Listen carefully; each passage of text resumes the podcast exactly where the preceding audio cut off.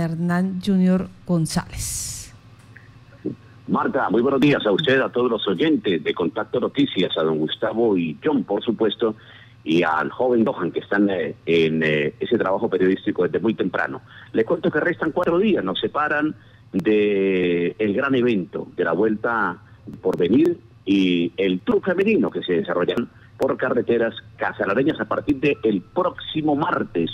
Y días nos separan de la presentación y el congresillo técnico, en el cual se van a entregar las respectivas credenciales, por supuesto, las autorizaciones para poder eh, acompañar el desarrollo de estas dos carreras trascendentales en Colombia. Esto es lo que tiene que ver con el ciclismo, en el fútbol. Recordemos que se va a jugar el partido de vuelta.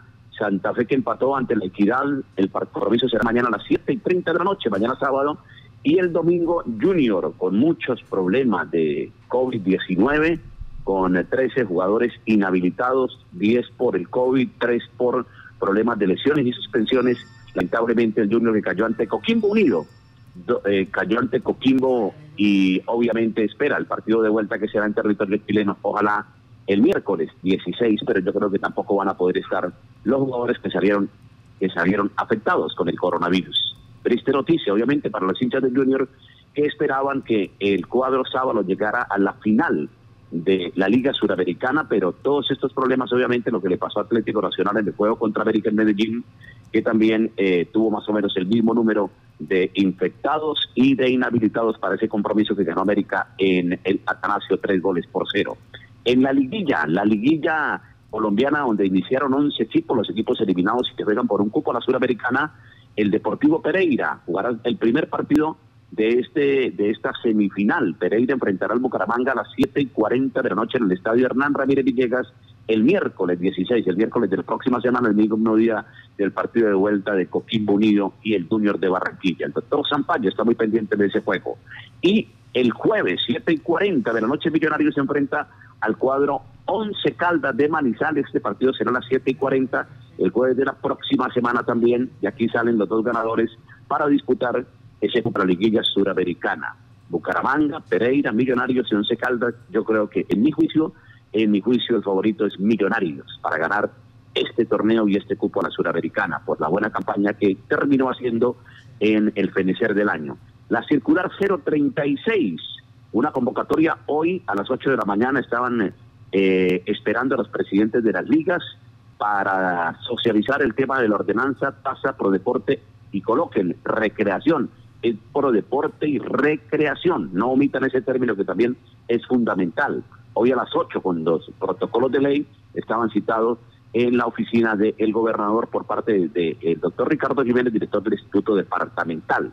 Una recomendación personal, respetuosa, por supuesto, para eh, estas socializaciones que deben venir más porque recordemos que los siete ítems que se manejan en la estampilla Pro Deporte ya están establecidos económicamente, pero si se trata de socializar, obviamente habría que socializar con los deportistas de alto rendimiento, los entrenadores de alto rendimiento y los que no son de alto rendimiento. Ellos hacen parte fundamental. Yo diría que la pirámide, la parte alta de la pirámide está integrada por los deportistas y los entrenadores. Después, descendiendo en la pirámide están los dirigentes y en la parte del fondo de la pirámide, yo digo en la base de la pirámide, están los funcionarios que son los que cobran un sueldo por administrar deporte. Así de sencillo. Entonces, que la próxima socialización se haga con los deportistas y los entrenadores de alto rendimiento y los que no son de alto rendimiento igual, los que están trabajando para los diferentes eventos a nivel nacional, para no hacer excluyente, para no hacer selectiva, este tipo de convocatorias para socializar,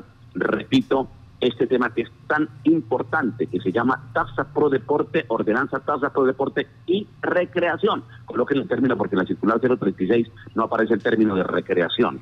Y de otro lado que también se puede establecer una socialización con la gente de la recreación. Es un capítulo importante que también está contenido dentro de los siete ítems que se van a manejar en el presupuesto de esa ordenanza por deporte y recreación y una convocatoria también que haga el director del Instituto Departamental con el gobernador a través del Zoom, una convocatoria general, me parece a mí que deben estar deportistas, dirigentes, entrenadores, eh, deben estar los ingenieros porque ahí también hay un capítulo, también una platica para los escenarios deportivos, los metodólogos que hacen parte fundamental del sistema del deporte, por supuesto, los medios de comunicación, los gobernantes y los funcionarios. General, una socialización general esta estampilla pro tasa pro deporte o estampilla pro deporte y recreación, es la que se aprobó exactamente en la Asamblea Departamental con la muy buena intención de los 11 diputados y con la brillante, brillante y determinante acción de parte del de, gobernador Salomón Zanabria. Entonces, estos aspectos son fundamentales